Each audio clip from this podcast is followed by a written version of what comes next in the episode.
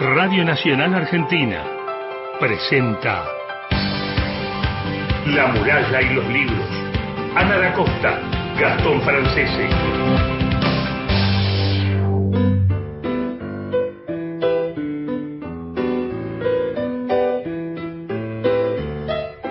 Hola, ¿qué tal? ¿Cómo están? Muy buenos días. Bienvenidos a todos a La Muralla y los Libros, el programa de la Biblioteca Nacional. Y hoy espero que estén todos despiertos, Esperemos. ¿no? A ver si nos llaman hoy. Vamos a ver. ¿Cómo está Gastón? Muy buenos días. Hola Ana, buen día. Buen, día para todos. Saludamos a Cristian Blanco en la coordinación de aire y en la producción, a Mauro Torres en la operación técnica. Bienvenidos a todos, muy buenos días a nuestros oyentes de todo el país. Y hoy tenemos un programa especial. Queremos dedicarle el programa a Marcelo Cruz, que fue nuestro operador todo el año pasado, que falleció esta semana, que estamos muy tristes y bueno, y hemos compartido un año especial con él, porque fue un año donde cada sábado que llegábamos a la radio eran la- las charlas adentro del estudio, las charlas previas a, la- a- a comenzar el programa, a compartir la vida, ¿no? Porque nos habló, yo me, acuerdo de charlas con él de hablar de, de su experiencia en otras radios, hablaba de las paritarias, hablaba de su casa, que estaba muy orgulloso, hablaba de su hija, de su familia. Hemos compartido muchos momentos. La radio es una familia y hablábamos recién con Mauro en la puerta de la radio y con Cristian también. eh, la radio y el programa que uno hace en la radio lo hacemos todos, es un equipo. Y bueno, fue eh, muy duro para nosotros esta semana enterarnos de la muerte de, Marcelo. Cada vez que se va un compañero, uno lo golpea eh, y lo golpea el doble cuando tienen una familia y más cuando es un buen compañero y más cuando siempre venía con una sonrisa. Nada, un abrazo muy, pero muy grande, un cariño a la familia, que puedan sobrellevar este dolor de la mejor manera. Así es. porque lo que uno piensa es en, en la gente más cercana. eh, uno lo extraña, pero uno no quiere ni ponerse a pensar lo que puede sentir un- una mujer, una, una hija. Exactamente. Y la huella que él deja en la radio, en los compañeros, Mauro nos contaba, yo no lo sabía, pero le enseñó todos los, los trucos ahí, los trucos sucios. claro. y a Cristian también, porque Cristian arrancó con nosotros el programa el año pasado y Le enseñó todo. Le enseñó todo. Déjame mandarles también un cariño a la gente de Espacio Hudson, que es una editorial patagónica. El martes pasado, ahí en la localidad de Lago, Lago Puelo, el incendio los tocó, 2.000 libros perdidos, eh, un depósito quemado. Nada, si podemos darle una mano y comprar libros, Espacio Hudson, es en la editorial La COP, en la COP eh, también Ah, los en pueden COP. encontrar, nada. Podemos dar la dirección.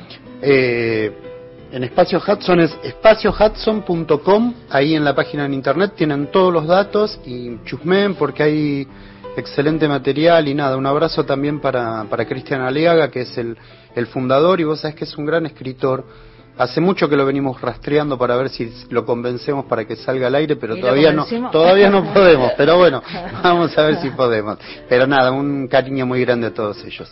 Bueno, la biblioteca reabrió sus puertas. Esta semana estuve en varios momentos en la biblioteca y la gente estaba emocionada, feliz. Se hicieron muchísimas notas. eh, muchos oyentes habrán visto notas en los diarios, en la, en la tele, en diferentes programas, porque los eh, usuarios que habían pedido turno a través de la página web, que llenan un formulario, donde ahí especifican para qué sala, porque hay salas que están abiertas para el público en general y salas que están abiertas para investigadores. Entonces, uno entra a la página web de la Biblioteca Nacional, que es www.bn.gov.ar, y ahí llena el formulario, pide el material que quiere ir a consultar y pide un turno, porque la biblioteca está abierta de 10.30 a 14.30. La gente iba, pedía su libro, pasó por la biblioteca felices, así que celebramos esta noticia de la reapertura, ¿no? Con, con digo, con aforo, con determinada cantidad Obvio, de por gente. supuesto, y con todos los cuidados que Sí. podemos tener. Eh, Cristian ya nos escribe desde Comodoro Rivadavia, ¿eh? todavía nos queda la foto que nos mandó de las rutas. Ay, qué él, es, eh, él, él va transportando ahí su camión, así que vamos acompañando. Ahora, ¿por dónde va? Estamos de viaje, no sé, no- ya nos va a contar. Está en Comodoro Rivadavia, nos dice. Nos escribió al 11 65 84 08 70 y si nos quieren dejar un mensaje de voz, ¿te parece bien a vos? Sí, a ver si están despiertos ya. 0810 222 0870, ahí tienen 30 segundos para hablar. Bueno, vamos a, a compartir parte de la charla que tuvimos con la escritora Vera Giaconi. Me encanta el humor que tiene. Es muy graciosa. Es muy, es muy divertida. Y muy inteligente, ¿no? También, por supuesto. Me gustó, no sé si está como parte de la entrevista o no, pero esto que ella preserva su costado literario y como escritora en su espacio de terapia. No, esa parte no quedó. Quedó la parte. a mí lo que me encantó fue lo que vos mencionás de la precisión de la palabra, pero eso viene en la segunda parte. Ah, lo vamos que a eso me, hoy. Eh, me encantó eso. Eh, y también, eh, y que tenía que ver con el gato. Que ya, ah, ya no, les queremos contar la, la, anécdota. Bueno, les contamos esto porque con ella estuvimos conversando más de una hora compartió parte de la lectura de uno de sus cuentos. Vera nació en Montevideo, Uruguay, pero vivió casi toda su vida en Buenos Aires. Trabaja como editora, correctora y redactora freelance para diversas revistas y editoriales desde hace más de 12 años. Y Seres Queridos es su segundo libro de cuentos. Fue uno de los cinco finalistas del Premio Internacional de Narrativa Breve Rivera del Duero. Que ganó Samantha Schweblin, ¿no? Que ganó Samantha, que es amiga de Vera. Mm, es verdad. Y tienen un estilo eh, parecido en la escritura, en esa búsqueda y en esos recursos literarios. Así que hoy, en esta mañana de la muralla, vamos a conocerla a Vera Giaconi. Estamos con Vera Giaconi, realmente es un placer poder conversar con ella sobre su obra, sobre sus cuentos, seres queridos. ¿Qué tal? ¿Cómo estás, Vera? Un gusto, un placer enorme. ¿Cómo están? Muy bien. Viendo tus cuentos, haciendo un recorrido por, por cada uno de los cuentos, uno se encuentra con, en estos vínculos tan cercanos, con vínculos que, son vínculos no elegidos, que nos eh, atraviesan desde los vínculos familiares, dos hermanas, tres hermanas, una familia clásica de padre, madre, hijos. Eh, me gustaría que, que, me cuentes un poco cómo fue esto, digo, trabajar y meterse de lleno en este entramado que son los vínculos en las familias y en este caso dos hermanas.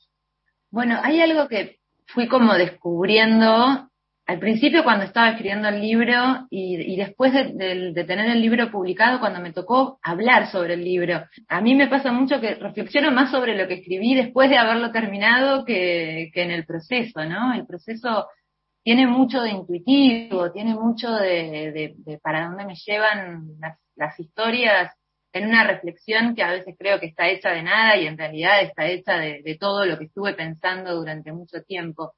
Digo, yo tengo como una historia familiar que yo siento que me diferencia mucho en eso de un montón de gente y es como mis viejos se vinieron de Uruguay a la Argentina cuando yo era muy, muy chiquita, no tenía ni un año. La familia con la que yo me crié esos primeros años tan fuertes en lo que es el armado de una persona, una familia fabricada para cubrir los baches de la ausencia de contacto con mis abuelos, mis tíos, mis primos. Entonces se armó como una cosa alternativa y preciosa, hecha por los compañeros de exilio de mi padre, sus hijos. Entonces los tíos eran tíos pero no eran tíos, los primos eran una especie de hermanos porque terminábamos compartiendo mucho más tiempo del que uno comparte con, un amigo del barrio, de la escuela. Cuando nos tocó volver a Uruguay, cuando finalmente pudieron volver, que fue cuando yo tenía alrededor de siete años, volvíamos todos los veranos, pero esos vínculos a los que yo iba cuando viajábamos a Uruguay, no estaban hechos de lo cotidiano, estaban hechos de, ese sello que viene en la partida de nacimiento. Esta es tu abuela, este es tu tío, este es tu primo, y había como, como algo un poco forzado incluso. Entonces para mí siempre me pasó como que los vínculos familiares eran algo sobre lo que tenía que pensar. Yo escuchaba a mis amigas de la escuela contando sus domingos en la casa de sus abuelas como algo propio de la rutina lógica de esa familia y para mí siempre era como algo que me tenían que contar casi en clave fantástica. Bueno, contame de qué está hecho porque yo no lo entiendo, o sea, para mí mi vida no es así. Entonces, la, cuestión de los vínculos familiares para mí siempre fue algo un poco enigmático y con lo que con el correr de los años tenía más preguntas que respuestas. Y en, en Survivor, por ejemplo, que trato el vínculo entre hermanas, quizás ese sí es el vínculo que yo siento más cercano y más propio, porque mi relación con mi hermano siempre fue muy fuerte y sí, claro, fue la presencia que tuve al lado permanente, sin hacerle preguntas. Yo tengo un hermano, un hermano varón. Creo que por eso también me fabriqué una hermana, porque es una manera como de poder distanciarse un poco más y construir un poco más sin hablar directamente de, alguien. Pero me parece como el vínculo más complejo, el, de, el del hermano, ¿no? Porque parece como el de más igualdad, el de más paridad, pero también un hermano es como un espejo que está ahí afuera en el mundo, que tuvo las mismas oportunidades que vos, que fue criado igual que vos, que tuvo los mismos estímulos, que está ahí en el mundo haciendo cosas distintas. Entonces, funciona como un espejo que a veces te refleja, a veces te deforma, a veces te cuestiona, y me parece que está lleno de sentimientos que exceden por mucho el amor y que, y que a veces van a lugares un poco más oscuros, como el de la envidia o el de, o el de las inseguridades incluso. es eso, ¿no? Es un espejo constante que uno tiene ahí, que adora, pero, pero que también te recuerda todo el tiempo quién sos vos, qué estás haciendo. Es un diálogo muy interesante, a mí me parece un diálogo muy interesante, el de ese vínculo en particular, ¿no? Vos sabés que una de las cosas que más me gusta, te lo cuento a vos y se lo cuento a los oyentes de estas entrevistas, es cómo acentuamos cosas distintas con Ana. Y las dos cosas están muy buenas. Ana arrancó por los vínculos familiares. En mi caso, yo lo que quisiera poner de, relieve, destacar, es el respeto que tenés por el lector. ¿Y por qué digo esto? Porque te sabes retirar a tiempo, si me permitís jugar con la metáfora. Regalás chispazos, iluminaciones de los personajes, de las historias. Nos permitís co-crear con vos como lectores. Dejás que la lectura se despliegue en todo su potencial. El silencio, lo elidido. Ahí es donde la pluralidad de sentidos que nos permitís hacer es maravilloso. Y quiero reflexionar en eso puntualmente, en esas estructuras que vos haces. bueno, me alegra mucho que me digas eso, porque la verdad es que es claramente algo que, algo que buscaba y bueno, me alegra que lo hayas visto y que lo hayas podido disfrutar también, ¿no? Porque a veces pasa que, que te dicen, bueno, pero ¿qué quiere decir este final? Y, y a mí me gusta un montón la idea de, de no cerrar, no solo respetar al lector, sino, sino también mantener una, una relación distante con los personajes que, que me permita como narradora montar una montar un escenario pero no diagnosticar a nadie no caerle encima a nadie con un juicio no jugar con, con esto de que somos muy complejos como para decir quién está en el lugar correcto. Sí a mí me, me gusta mucho la idea de que de pensar al lector no como, como alguien que está sentado en un rinconcito de, de la historia recibiendo información, sino como alguien que puede caminar un poco en, en los espacios para levantar información que, que le permita incluso ir más allá de los lugares a donde yo pude haber querido ir en, en el comienzo. Porque me parece que ese diálogo es, es indispensable, porque es a mí me pasa como lectora que me gusta mucho cuando, cuando leo algo y me deja haciéndome preguntas y no en un lugar donde, bueno, tomo esto como lo que es o, lo descarto. Yo disfruto muchísimo de, de, eso en mi experiencia como lectora y creo que cuando me siento a escribir intento como reproducir eso que a mí me causa disfrute cuando leo, ¿no? Me gusta esa idea de los chispazos que dijo Gastón, porque ahí uno va viendo en esta constelación, yo quiero volver al primer cuento, porque hay como un recorrido donde nada está resuelto, ¿no? Y entonces ahí en este diálogo, la hermana le dice, un día mi hermana me dijo que estaba enamorada, completamente enamorada, y él le pregunté, porque el enamoramiento es un estado que suele dejarlo demasiado vulnerable, ¿no? Habla pensando en su hermana.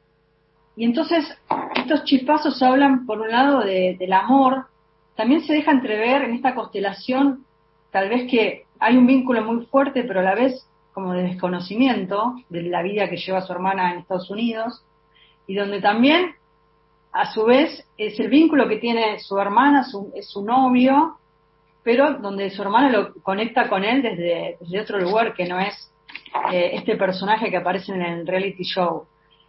hay un vínculo entre ellas a través de la pantalla, que fue todo lo que nos pasó el año pasado, ¿no? Atravesados por la pandemia, y aparecen entonces los celos, la envidia, el resentimiento también. Esta idea de, ella se quedó para aguantar en el país y su hermana se fue a Estados Unidos, una especie también de huida. Hay como muchas cosas en esta constelación de este vínculo entre hermanas que, que es interesante porque lo hacen y se, y se ve reflejado, digo, lo que se ve y lo que no se ve es a través de la pantalla.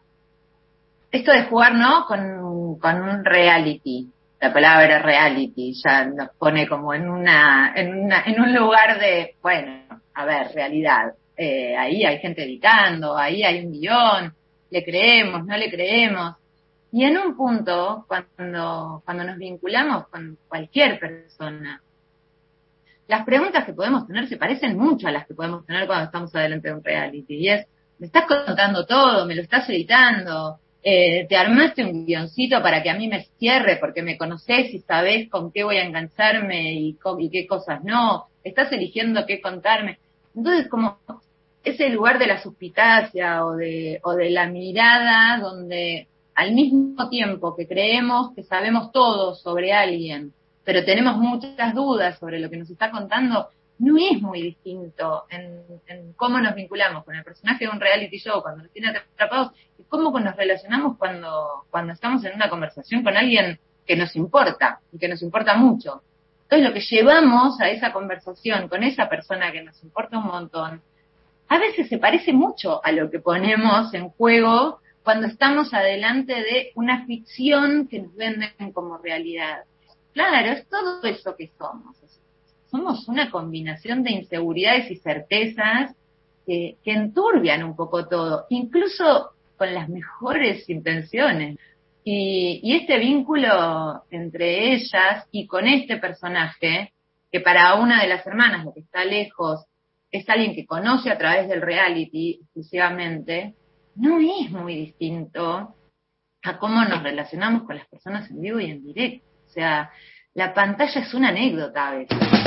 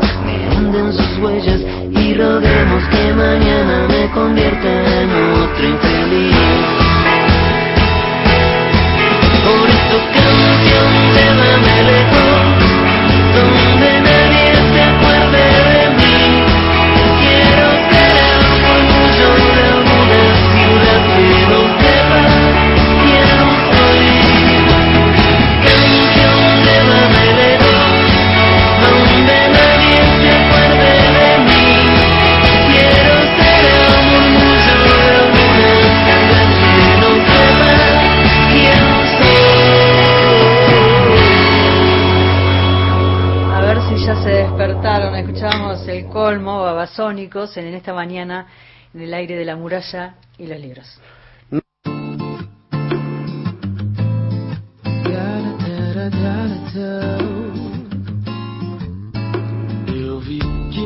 Buen día Radio Nacional, mi nombre es Cristian Betancourt, soy de San Martín de los Andes y escribo hace un tiempo y quiero compartirles algo que escribí después de leer una, una noticia sobre un guardaparque que se radicó en San Martín en el año 69 con su camión, un camión volcador, y fue ese camión volcador que, que me inspiró a escribir lo que llamé Los años y se los comparto.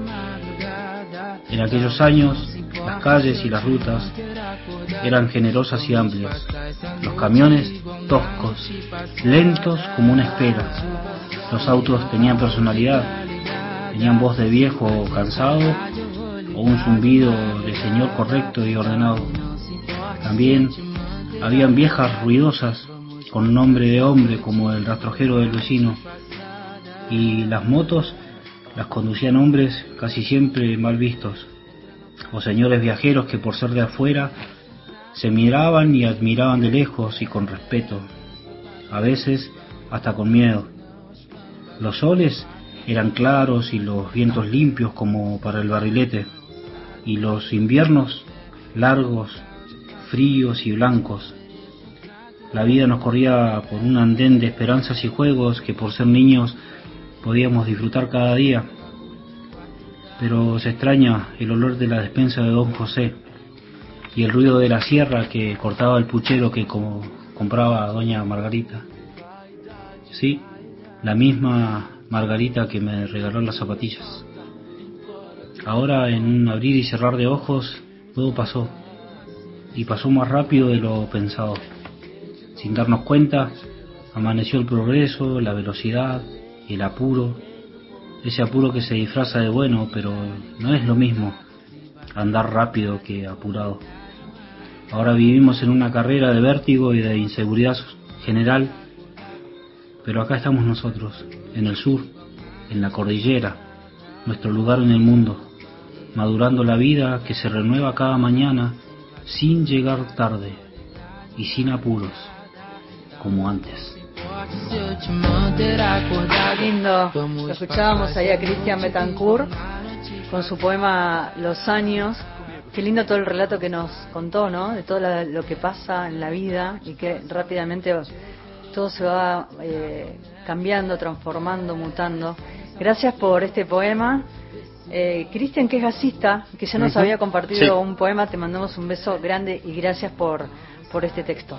También saludamos a Cristian de San Martín de los Andes que nos saluda, a Mari Castañola de Tigre que dice buenos días chicos, está escuchando el programa eh, desde su habitación y escuchando la lluvia. Por suerte los sábados no trabajo, mil besos no hay bici hoy, así que sí, hoy. no, hoy no hay bici. También Diego desde Rosario que se levantó temprano para escucharnos. Eh, ¿Quién más tenemos? Eh, y bueno, y el había otros mensajes más. Cristian desde Comodoro Rivadavia que nos dice que va de viaje a Sarmiento de Chubut transportando eh, envíos eh, de, una compañía. Sí.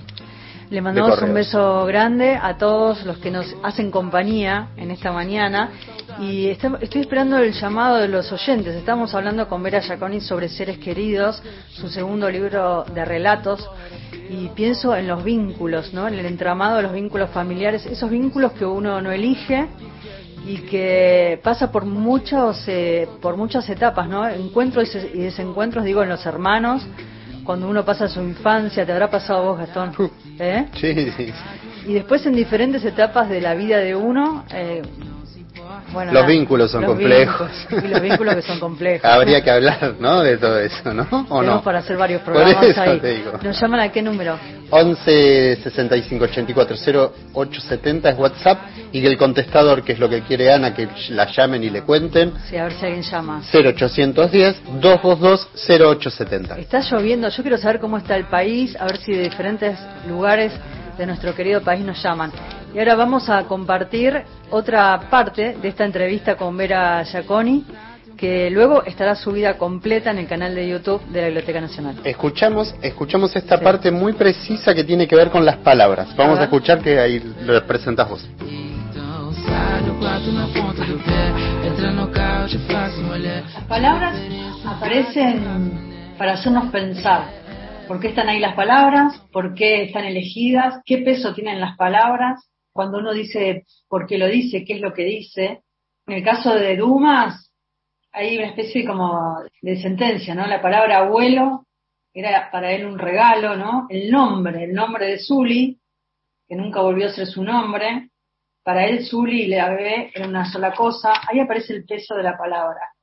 Y está como muy marcado muy contundente en el cuento Los Restos, donde están estas tres hermanas, Marta, Graciela y Nora, la menor que se muere, y pensar en las palabras. Entonces alguien dice, Héctor creo que es el que lo dice, se terminó. Y se terminó para pensar en qué, en la muerte, qué es lo que se termina. Y Marta la otra hermana dice, se preguntó, como lo hacía siempre en circunstancias como esa, ¿por qué nadie dice se murió cuando alguien se muere? Las personas dan vuelta alrededor de ese tipo de palabras para evitarlas, como si estuvieran demasiado crudas para tragárselas. Me parece que trabajas como el tema de las palabras para llevarnos a un punto ahí a, como contra las cuerdas para hacernos pensar en qué decimos cuando decimos. Sí, a mí es algo que me pasa mucho. A mí me gusta para las cosas se usa el nombre que, a eso que, eso que está ocurriendo tiene. Me parece que hay algo como que habilita el malentendido cuando recurrimos al eufemismo, ¿no? Que a veces recurrimos al eufemismo para no dañar o para, o para no angustiar y terminamos como quedándonos en una zona donde las cosas no terminan de nombrarse, entonces no sabés qué está pasando. Yo en eso me siento muy identificada con Marta. A mí cuando alguien me tiene que contar la muerte de alguien, me dice, se fue, ya no está entre nosotros. Digo, pero se fue a algún lado, está en una, se fue o, se murió y hay que enterrarlo o cremarlo. ¿Qué hacemos con esta persona? Ya me, me pasa como que a mí las palabras, eh, yo me relaciono bien con las palabras, o sea, no tengo problema. Pero voy a poner un, ejemplo un poco creepy, pero me representa bien. Hace unos años tenía una gatita que adoraba, estaba muy enferma, ya habíamos hecho un montón de cosas, y en un momento me encontré teniendo una conversación con una veterinaria que me estaba diciendo, bueno, ya no hay más nada que hacer, ya no se pueden hacer más tratamientos, creo que es el momento de ponerla a dormir. Y a mí me pasó en ese momento, angustiada, llorando, abrazada a mi gatita, que le dije, estamos hablando de sacrificarla, ¿no? O sea, la vamos a inyectar, se va a morir. Y la veterinaria se ofendió. Ella, que yo estaba abrazada mi propia gata, como se ofendió de que yo estuviera usando un registro muy brusco. Y yo lo que necesitaba era, digámosle a esto por lo que esto es, porque si decimos ponerla a dormir, yo pienso que se va a quedar dormida un buen rato, y me va a costar más procesar esta decisión o llegar a esta decisión. A mí me pasa que me gusta que las cosas se nombren, porque yo lo necesito para pensar mejor. Digo, es como, como si a mí me dejara muy al borde del malentendido el eufemismo. Soy como muy sensible a las palabras. Entonces, por eso a mí también me gusta que las cosas se, se nombren. Y, y cuando escribo, creo que a veces una de las cosas que pasa es que esa misma cosa medio brusca que tengo para la vida la uso para escribir. Y a veces me pasa que yo siento que un cuento es muy divertido o muy tierno y la gente me habla de este cuento es terrible. Y yo digo, pero ¿te parece? no sé, a mí por ejemplo estas tres, estas tres mujeres, las dos hermanas que quedan vivas de los restos, parecen dos tipas divertidísimas. Yo me divertí mucho escribiendo ese cuento. Y ya me pasó de encontrarme con algunos lectores que me hablan de ese cuento como un cuento muy tremendo, muy oscuro. Yo digo, ¿te parece? A mí me parece muy divertido lo que está pasando. Podríamos pensarlo así, a ver qué te parece, verá. Me parece que en las historias, tus personajes, de alguna manera se pone en evidencia, se reflexiona que no todo cuaja, ni va a cuajar ni nos vamos a poder comunicar del todo, ni vamos a poder ser el ideal que queremos. Vamos a establecer vínculos, pero esos vínculos queridos esconden también un anverso muy oscuro, porque nosotros escondemos ese anverso oscuro. Y me parece que eso es lo lindo que vos pones, iluminando de estas maneras, bocetando estos personajes, nos implicas ahí, en vernos a nosotros mismos en esos seres queridos incompletos. Bueno, qué lindo eso. Y sí, ¿no? Somos eso, o sea, somos un rompecabezas con un dibujo complejito, pero no sé, yo por lo menos sé que no, así como no tengo todos los tornillos puestos, tampoco tengo todas las fichas, por lo menos claras, perdidas y unas cuantas.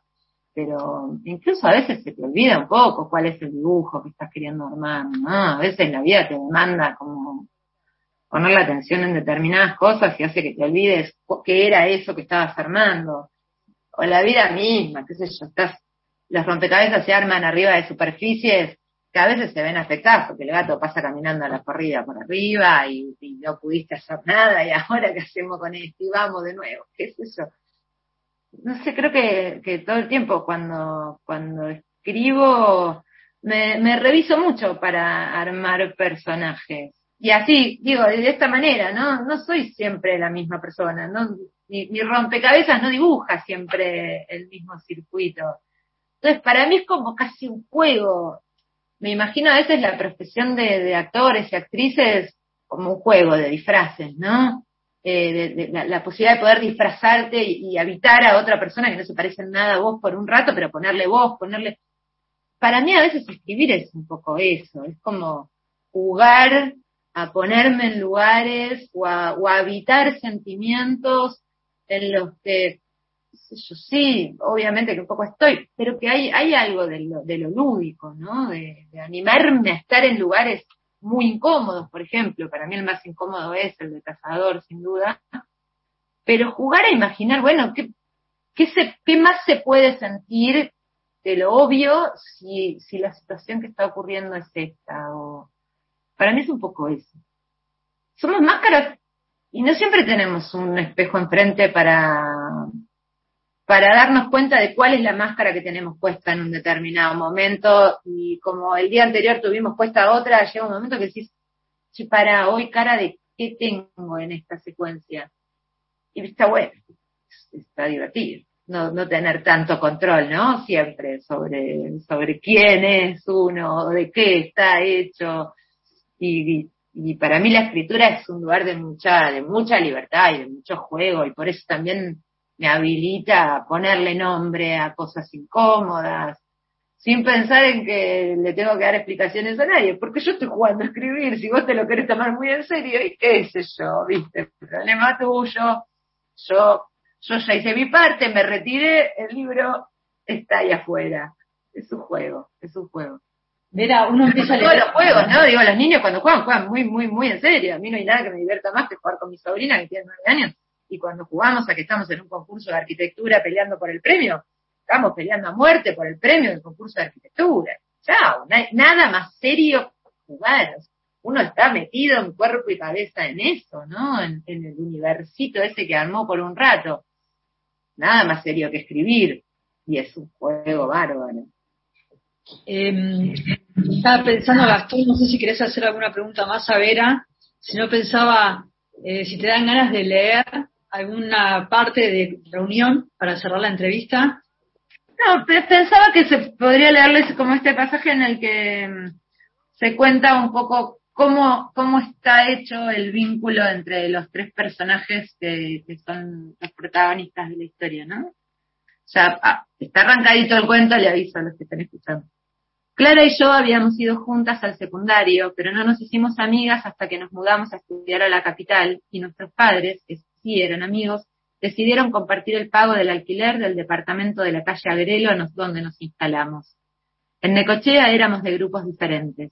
Yo usaba el pelo muy largo y zapatillas de lona y delineador negro y escuchaba rock nacional.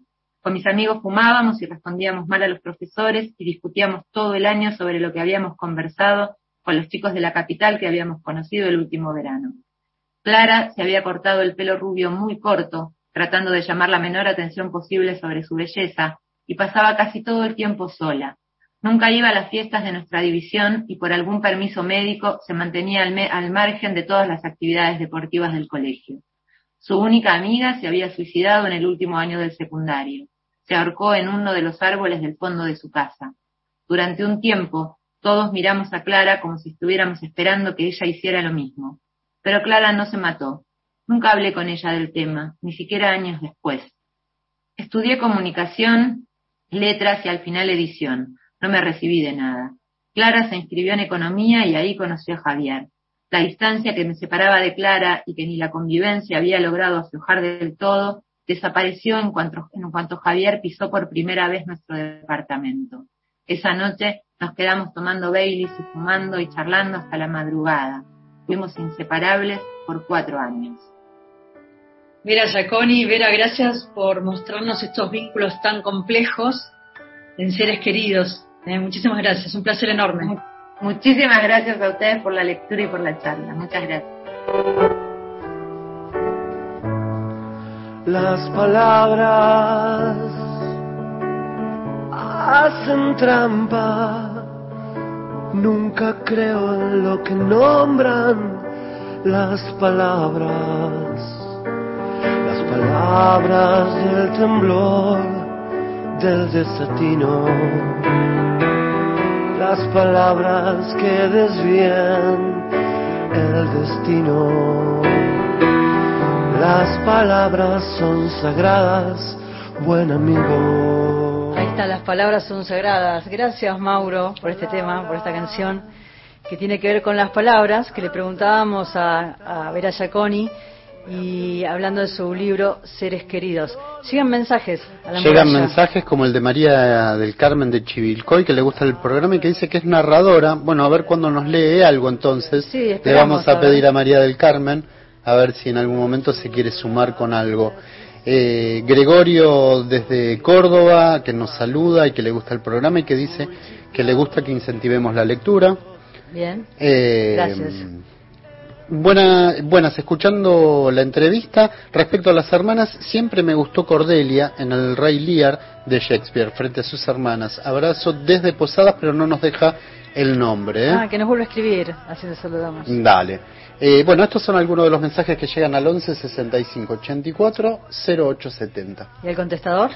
0810 222 0870. Y está lloviendo, está lloviendo. Vamos a ver si hoy sucede la actividad del Museo del Libro de la Lengua, Las Nadies, que estaba mm, eh, pensada esta actividad para el día de hoy a las 19 horas, que es la presentación de las microhistorietas editadas por el INADI como reconocimiento a la labor de las mujeres que a lo largo y ancho del país sostienen comedores populares arriesgando sus vidas en plena pandemia. Vamos a ver cómo viene el clima, porque sigue, si sigue la lluvia, como es una actividad al aire libre, seguramente mm, será cancelada. Mm, Así que estemos atentos. Nos vamos a la tanda, con las palabras de Fito Páez. Enseguida volvemos.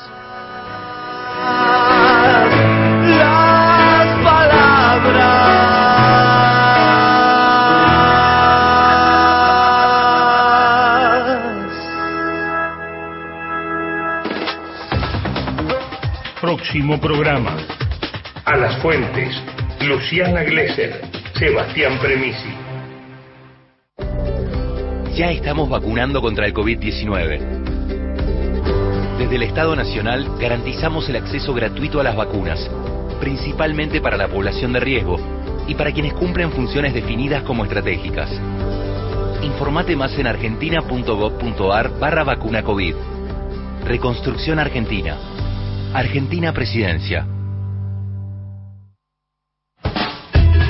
Avanza el verano. Avanza el verano. Disfrutalo con Nacional. 7 de la mañana, 40 minutos. Verano. En todo el país. Más calor. Más volumen. Radio pública. Más radio pública. Nacional. La Copa de la Liga Profesional se juega en la radio pública y se escucha en todo el país con Relatores, Pasión Nacional. Hoy, desde las 20:45, Godoy Cruz River. Con el relato de Jorge Godoy y los comentarios de Leandro Ilia. El domingo, a partir de las 14, toda la gran previa y Colón, Rosario Central. Pegó afuera. Relata Fabián Codevila y comenta Gustavo Ger. San Lorenzo Aldo Civi. El centro ya está la medialuna. ¡Gol! Relata Eladio Arregui y comenta Alejandro Fabri. Boca Talleres. Vale la jugada, tiro gol. Relata Víctor Hugo y comentan Alejandro Apo y Santiago Lucía. El fútbol tiene su radio. En la radio pública, Relatores, Pasión Nacional. En Provincia ART estamos donde vos estás, con tu pyme. Estamos con quienes generan trabajo y con quienes lo cuidan. Ingresá a provinciaart.com.ar barra pymes, cotiza y mejora tus costos con un plan a la medida de tu realidad. Provincia ART, la aseguradora de riesgos del trabajo del Grupo Provincia. Superintendencia de Seguros de la Nación para consultas y reclamos llamar 0800 666 www.argentina.gov.ar barra SSN número de inscripción 0621. Desde San Marcos Sierras, prepárense para escuchar Este estudio país está hurgando por las identidades de todos nosotros los argentinos. Estudio País, una gran idea de Juan Alberto Badía. Muchas tonadas. Todos los sábados de 10 a 13 por Radio Nacional y las 49 emisoras. Estudio País, muchas tonadas, un gran encuentro.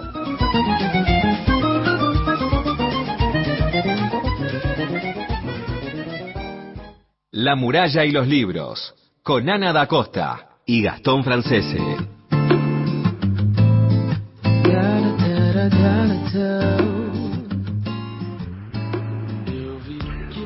Hola, eh, mi nombre es Marcelo Calderón, soy un mendocino que trabajo en Neuquén, en este momento estoy eh, camino a Neuquén desde Añelo. Quería dejarles un mensaje, el programa está muy bueno, eh.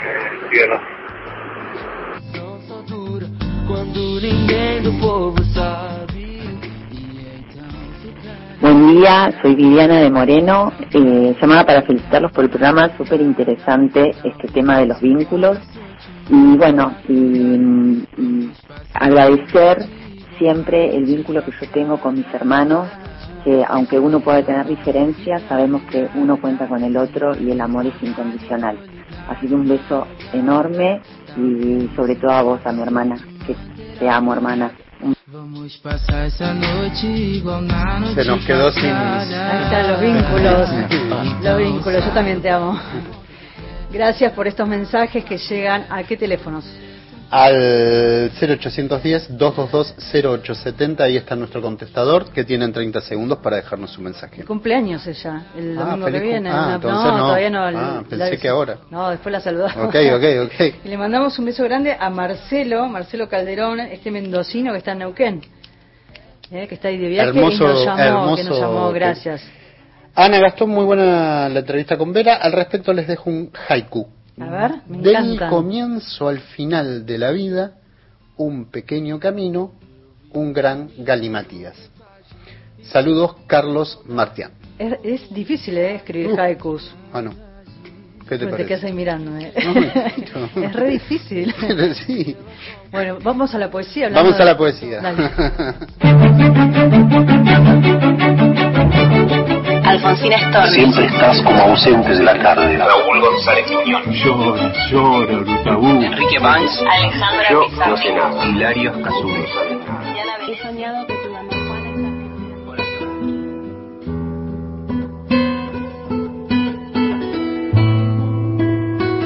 Hola, soy Sandra Gudiño, poeta de Santa Fe Capital. Soy narradora oral escénica, profe de francés, escribo ensayos en ese idioma. Soy diplomada en género, por eso pertenezco al colectivo Traza de escritoras feministas de Santa Fe, a las Fridas de Barcelona y el Mundo, al colectivo de Poetas por el Aborto Legal. Soy mamá de dos hijos y tengo publicados hasta el día de hoy tres poemarios, Desnuda y Excepto Amarte, por la editorial Lágrimas de Circe de Mar del Plata, y Núcleo, mi tercer poemario, editado por Editorial del Aire de aquí de Santa Fe. Este año verá la luz mi cuarto poemario, que se llama Ni hippie ni limonada. Me apasiona leer, soy más y mejor lectora cada día. Escribo para honrar la vida. Cada poema es un punto de encuentro y cada libro un vínculo que merece frecuentarse. Escribo para minar la incertidumbre y para no ser la que soy cuando no escribo.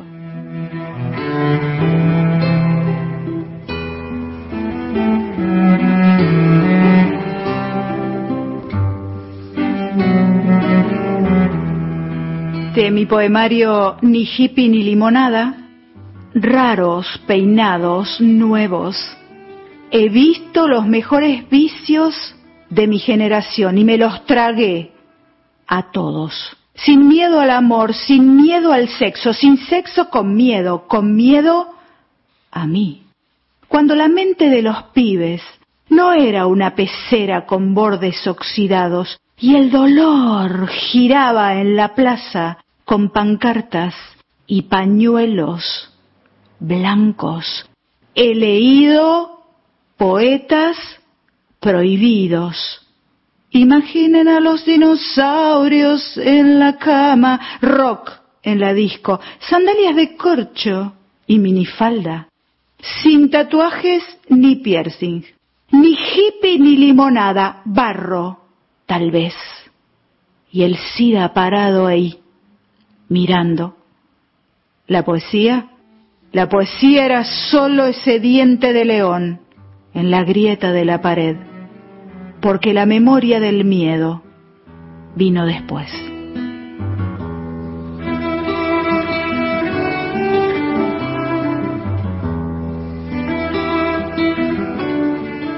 Pequeñas historias. No es verdad que estoy sola y tomo té a las cinco de la tarde. Está el miedo, hueco. En él me sumerjo para no pensar en vos ni en la muerte. También está el vacío, donde antes hubo una casa sólida. Ahora hay escombros. Desde el portarretratos floto, joven, como en un cuadro de Chagall, y sonrío. Me cubro la cara, miro entre los dedos. Rostro hermoso, casi amable. Moneda de cincuenta en el bolsillo. Soy. Túnel verde por donde pasa el viento. Me salgo de la vaina y crezco como mata desde el tercer ojo y lo cierro hasta la próxima cosecha. Palmo a palmo recorro cada pliegue fino, rugosidad de humo. Me sorprende lo poco que queda de mí, marchito en el florero. Sí, hay días en los que una recoge pedazos de historia y se los traga. Muchas gracias.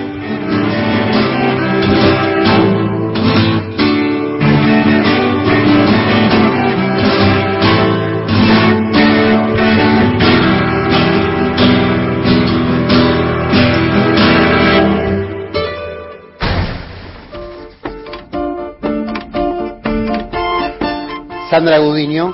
Qué lindo. Vos sabés que siempre me manda abrazos litoraleños. Me encanta, tiene una dulzura, le mando un cariño muy grande. Hay madre de dos hijos, uno de sus hijos que la grabó eh, impecable. el Impresionante, audio. ¿viste lo que es? Impecable, impecable.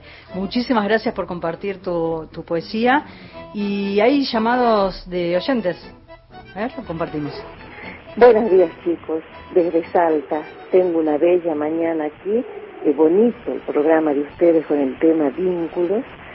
Eh, bueno, siempre es hacia los hermanos y en mi caso una amiga entrañable que partió. Eh, bueno, está en un lugar en el que siempre me está mirando y, y me está escuchando. Y hace de su partida ya va a ser tres años El tema de los, de los vínculos, de los seres queridos. Y sabes que me, el llamado de este oyente me hizo acordar a, a Marcelo Cruz, al operador que Ujú. homenajeamos en el programa de hoy, lo recordamos, que me acuerdo que con, con la pandemia siempre incentivábamos a que los oyentes llamen y me dice, este horario es difícil para que te llamen. Y siempre festejábamos cuando algún oyente nos llamaba y nos hacía compañía a través de- del teléfono. Tengo una misión especial. Sí. Vamos a saludar a Luca. Luca, buen día. ¿Cómo andas? Nos pide por favor que la saludemos a Luca, mi hijo Luca. Y mi gata nenita se va a sorprender. Muchas gracias. Ah, bueno. No nos deja el nombre, así que listo. Hemos cumplido. Lindo, ahí está. ¿Vos a quién tenés que saludar? Yo quiero... sal- ¿Saludos? Bueno, saludemos a todos nuestros oyentes, a nuestra familia de oyentes que se van sumando cada sábado. Vamos a las noticias. Vamos a las noticias y tiene que ver con el próximo 24. En este caso, en la Biblioteca Nacional se va a hacer el acto el día 23, porque el 24 es feriado, a las 14.30 horas. En la Plaza del Lector Rayuela va a ser el encuentro del Día Nacional de la Memoria por la Verdad y la Justicia. Se va a presentar una instalación sonora que recuerda los sucesos desencadenados el 24 de marzo de 1976. Abren el acto Juan Sasturain, director de la Biblioteca Nacional, Guillermo David, director nacional de Coordinación Cultural de la Biblioteca, va a estar también Horacio Pietragala Corti, el secretario de Derechos Humanos de la Nación, y el ministro de Cultura, Tristan Bauer. Entonces, recordamos, va a ser el martes 23 a las 14.30 horas en la Plaza del Lector Rayuela. La Semana Negra de Gijón me tenés que preguntar.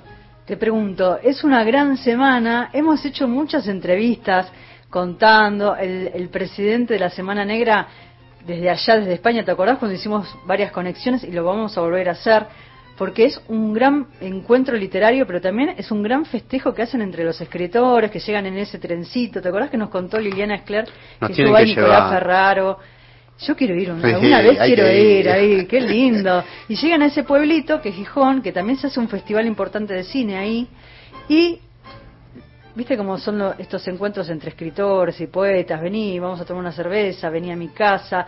Y es una gran fiesta en esa semana donde se comparte la literatura y donde también es una gran apuesta, no solamente hay una gran mirada hacia los escritores latinoamericanos, en este caso argentinas. Cuatro argentinas fueron ternadas, Gabriela Saidón, Claudia Piñeiro, Ana Yurba y Paula Rodríguez, que son las autores que van a representar a la Argentina en cuatro de los cinco galardones que entrega el prestigioso Festival Español. Así es, y Claudia Piñeiro por Catedrales. Así es que la hemos entrevistado para acá. Así es, Catedrales es una gran novela y que tiene que ver con, en una parte de esa novela, ahora, ahora me estoy, lo estoy relacionando con España, porque parte transcurre en España. Eh, vamos ¿Noticia a más tenés? Vamos a la música. Ah. La noticia es que pueden ingresar a la página web de la Biblioteca Nacional, ahí están todas las actividades. Si la actividad de hoy se cancela, va a estar anunciada. Y eh, bueno, y el acto del 24, que va a ser el 23, y la página web que es www.bn.gov.ar, donde ustedes pueden ingresar, completar el formulario si quieren ir a la biblioteca y piden un horario para consultar material, para chatear con un bibliotecario, para consultar el, el catálogo de la Biblioteca Nacional que está en línea. Y eh, también pueden acceder a través de ahí al canal de YouTube de la Biblioteca Nacional, donde están todos los contenidos y donde está el ciclo Autores por Autores. Va nuestro homenaje a nuestro compañero a través de Jaime Rosa. Y la música.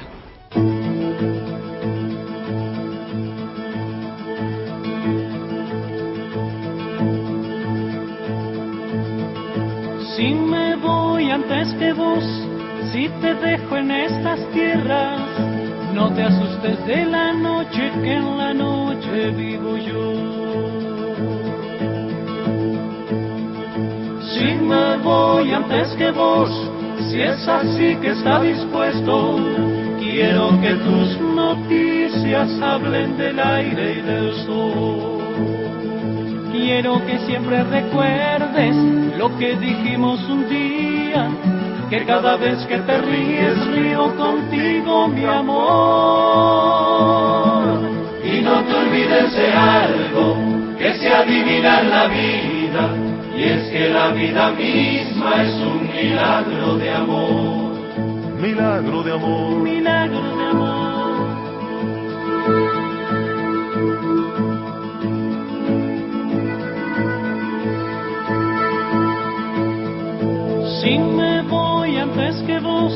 Y visito tu silencio, no es para que estés triste ni para ver tu dolor. Quiero decirte mi amor, en estas torpes palabras, que cada vez que llores lo sabrá mi corazón. Y no nos encontraremos, pues siempre estuve a tu lado. Hacia dónde y hasta cuándo, esas son cosas de Dios. Y no nos encontraremos, pues siempre estuve a tu lado. Siempre aunque me vaya antes es un milagro de amor. Milagro de amor, Milagro de amor. es un milagro de amor.